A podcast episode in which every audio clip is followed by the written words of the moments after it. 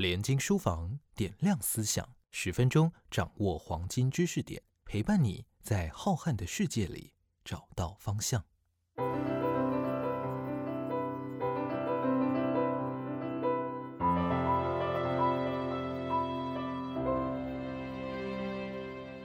欢迎收听联经书房点亮思想。大家好，我是联经主编黄淑珍。今天我们要来讨论的是武汉封城日记。二零二零年的大家应该都戴口罩戴烦了吧？这本书带我们回到这一切口罩人生的最源头——新冠肺炎爆发的城市武汉。武汉封城日记记录了二零二零年一月二十三日到三月一日，武汉市因为新型冠状病毒肺炎而封锁城市，居民逐渐有失去对外交通限制住居行动的过程。也是一位女性在非日常例外的情况中奋力行动突破的记录。那先来说一说这本书的诞生。这本书之所以会诞生呢，是一场仿佛获得神谕的行动，充满了各种巧合。后来回想起来，会觉得要出版这本书的不是作者，不是编辑，也不是出版社，大概是天吧。没有这一切的天时地利人和，这本书不可能在这么适合的时机点出现。先来说说作者。《武汉封城日记》的作者郭晶，他是一名社工，非常非常的年轻。二零二零年年初，他才刚满二十九岁。他原本住在广州，二零一九年十一月才搬到武汉。没想到就这么巧合，碰上了新冠肺炎爆发，史无前例的封城。至于这本书从编辑到出版的过程是这样的：我在二零二零年一月二十四日，在脸书上看到有连友转贴郭晶的日记。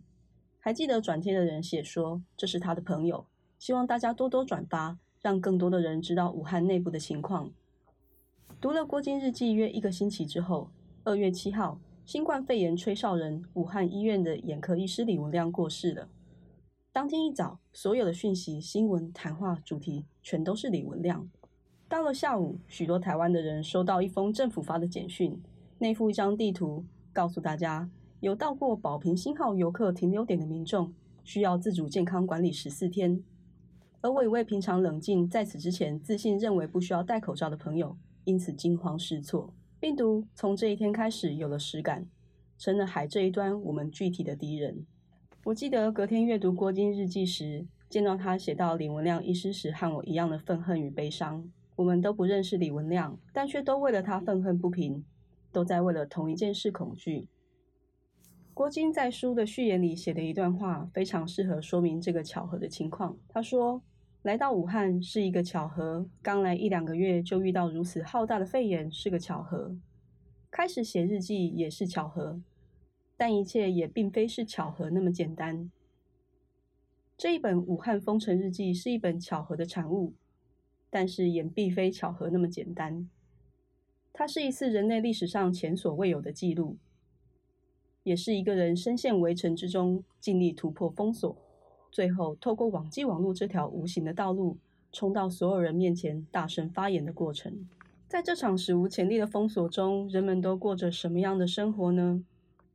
中断所有对外交通之后，城里的人是怎么样想的？虽然很想告诉大家《武汉封城日记》这本书能够回答这个问题，但是很遗憾的是，他没有办法。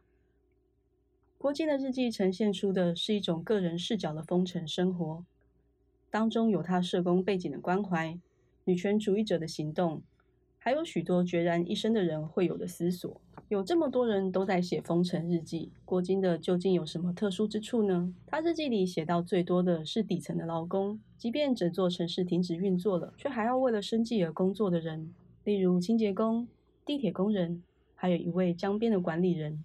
这些小人物和他们琐碎的事，不见得会出现在名作家的评论里。郭晶记录他们的方式，也没有在管什么文学效果，而是社工记录个案式的罗列出他每次走访时遇见的清洁工的一切。他们每天领几个口罩啊？工资有多少？住在哪里呢？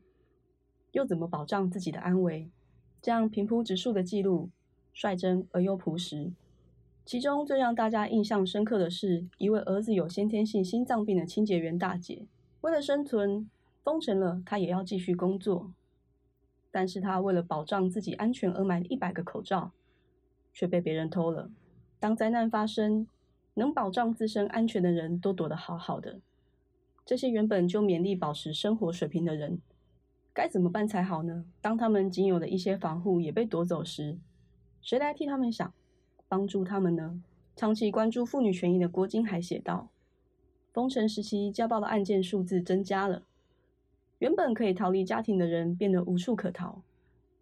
过于接近的相处距离对一般人来说，顶多是增添压力，跟爸妈吵吵架，跟手足打打架。可是对某些人来说，却是生死攸关的。封城之前，受到家暴的妇女可以往外求救，但封城后，不但她可能出不了家门。”外界的援助也进不来，更恐怖的是，她逃出来后，万一又被送回去那个拳脚相向的家里，该怎么办呢？谁能救他呢？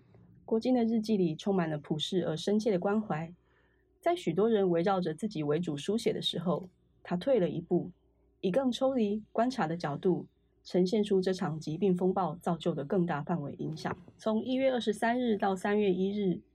郭金的生活越缩越小了。不过一个多月的时间，他从不能出城，但是还能自由出门，到出门受限制，到最后完全无法出门，就连下楼拿个菜都必须尽量避免。他的经历十分写实地呈现了生活范围和视角受到外力左右而缩小。从对外关怀清洁工、逛超市买物资，到最后他仅能抄录。分析社群群组里大家接龙团购的细节，看邻居天天带着收音机下楼听戏曲。自由在没有受到限制时，你不会察觉到它的重要；但当生活中个人可以支配的部分渐渐减少，必须和其他人一样互相配合，作为群体才能行动的时候变多，能够自己选择些什么就变得格外珍贵。郭晶在日记里一直有着他必须行动、做一点什么的使命感。除了因为他是社工，更因为他发现到了，在自由渐渐被剥夺的环境下，如果人不做一点什么，找回对自己的掌控感，一个人很有可能会发疯的。这次新冠肺炎席卷全球，有多少人失去对自我的掌控感呢？郭晶的日记是给所有人的提醒：当生命受到威胁却无能为力时，只有找回自己行动的力量，才能真正摆脱无力的处境。郭晶没有背景，他不是知名的作家，也没有知名度，就连大陆读者一开始都把他错认成另外一个人，还在微博上引发了一阵混乱。即便误会澄清后，仍然有为数不少的人宁愿相信他是另外一个人。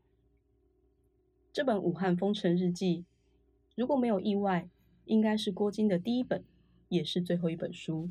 这本书是多重巧合的结果。也是命运的安排，更是一笔意外的收获。更重要的是，它是郭晶无私的分享。他将他面对绝望处境时最私密的日记送给我们，袒露他的不安、困惑、悲愤和坚强，期许自己的记录能够抚慰受到新冠肺炎影响惶惶不定的所有人。未来，当我们陷入类似前进后退不得的停滞情况时，不妨翻翻郭晶的日记。想想自己能采取什么行动，找回对自我的掌控感吧。我们经历过的灾难不少，二零零三年 SARS 爆发，和平医院封院的情况，大家应该都还历历在目。我们也有人经历过重大的地震或是海啸，透过电视，全世界都连接在了一起。如果每一场灾难都是一场封城的话，我们要到什么时候才能解封呢？这本书希望带给大家一些思考。非常谢谢大家，我们下次再会。